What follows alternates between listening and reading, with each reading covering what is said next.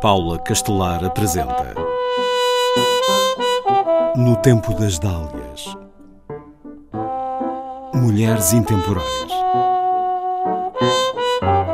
Maria da Conceição Pombo de Freitas nasceu em Lisboa em 1961 e é a filha mais velha de três meninas que os pais, um comerciante de vinhos e uma dona de casa, tiveram. Foi em miúda chamada de Sãozinha e hoje quase todos lhe chamam São. Começou por ser um mioma. A sua mãe não podia engravidar, tinha um problema no útero. Por isso, se a barriga lhe crescia, só podia ser um tumor. E só deixou de ser um tumor quando já estava quase a nascer.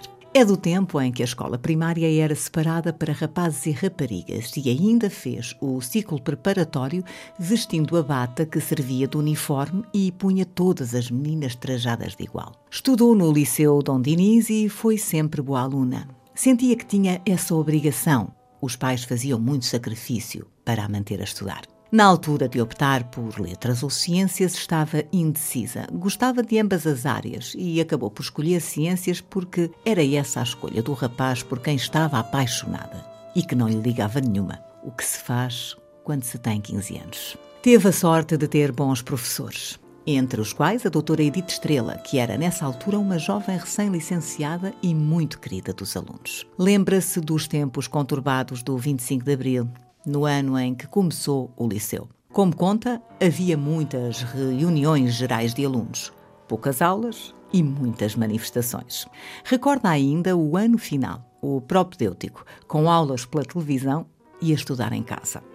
A família ambicionava que seguisse medicina, mas já nessa altura as médias de entrada eram muito altas e entrou em geologia no Porto, onde fez o primeiro ano. Sair de casa dos pais pareceu-lhe naquela altura o melhor que lhe podia ter acontecido. Mas cedo percebeu o quanto se enganara e no ano seguinte pediu transferência para Lisboa. Geologia não foi a sua primeira opção, mas no início do segundo ano percebeu que era mesmo isso que queria.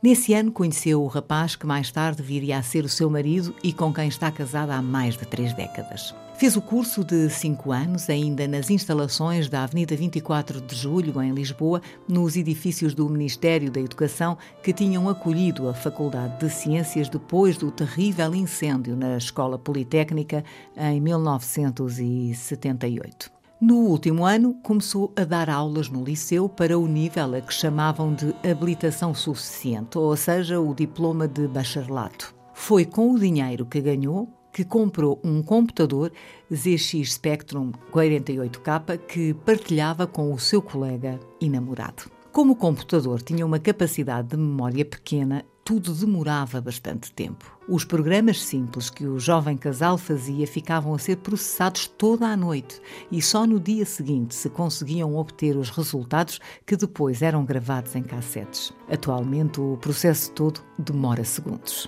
Entrou como assistente estagiária no Departamento de Geologia da Faculdade de Ciências da Universidade de Lisboa em 1984. Fez o mestrado sobre a Lagoa de Óbidos e passou a assistente. O texto foi escrito à máquina, não havia computador para tal. Partilhava o gabinete com mais cinco colegas numa sala a que chamavam o Salão de Baile. A nível pessoal, deram-se algumas mudanças. Casou e teve um filho. Entretanto, os departamentos de Geologia e Biologia passaram a partilhar o edifício C2 no Campo Grande, na zona da cidade universitária de Lisboa. Fez o doutoramento sobre a Lagoa de Albufeira e passou a professor auxiliar. Tornou-se especialista em geologia do litoral, mais precisamente em sistemas lagunares e estuarinos e em como eles evoluíram nos últimos 20 mil anos da história da Terra. Como a geologia se aprende no campo, era lá que passava muito tempo, incluindo fins de semana, feriados e férias. A família ajudava várias vezes desde pequeno que o filho se habituou a acompanhar o pai e a mãe nas idas ao terreno. Escutava as conversas sobre os temas científicos, sendo-lhe dadas explicações simples sobre o que andavam a fazer. Depois da escola, ia ter com os pais à faculdade e ali se divertia a jogar à bola com os estudantes. Embora tenha crescido entre cientistas, escolheria ser piloto. Conceição Freitas fez estágios na Universidade de Paris 6 e passou alguns meses na Universidade de Santander, quando o filho tinha dois anos. Esses meses pareceram-lhe anos. Não havia telemóveis nem Skype, e as saudades eram muitas. Toda a sua carreira foi feita na Faculdade de Ciências da Universidade de Lisboa, sendo atualmente professora catedrática e investigadora do Instituto Dom Luís. Foi coordenadora do Centro de Geologia e é, desde 2016, presidente do Departamento de Geologia.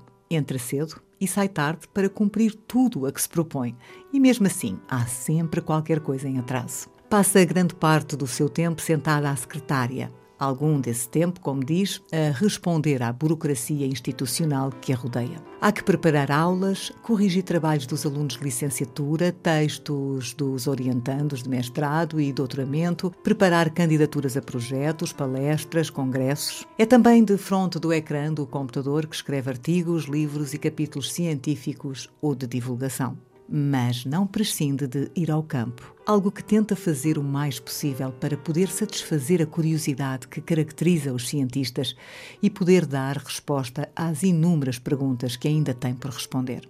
Não apenas em Portugal continental ou insular, mas em Marrocos, no Brasil ou na Tunísia. Tem a sorte de trabalhar numa equipa fantástica, de ter excelentes colegas e alunos, todos sempre prontos a colaborar e a vestir a camisola para que o todo seja mais do que a soma das partes.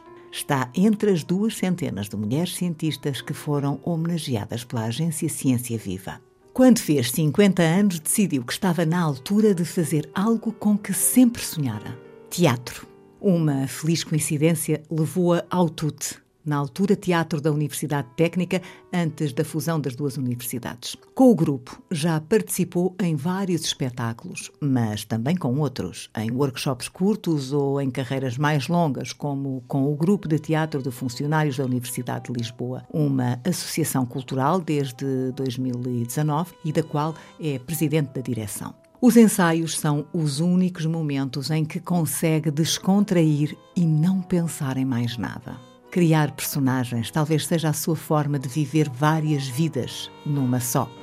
É uma pessoa com pressa. Dorme à pressa, come à pressa, trabalha à pressa, ama à pressa, vive à pressa e depressa. Gostava de ter sete vidas como os gatos, para fazer o muito que sabe que não vai conseguir fazer na sua. Por isso, não gosta de esperar. Adora viajar, ler, ir ao teatro. Gosta de comer e não gosta de montanhas russas. As suas prioridades passam absolutamente pelos dois netos que considera o que de melhor há no mundo. No tempo das dálias. Em parceria com o MIMA, Museu Internacional da Mulher, e a Monet, Associação Portuguesa das Mulheres Cientistas.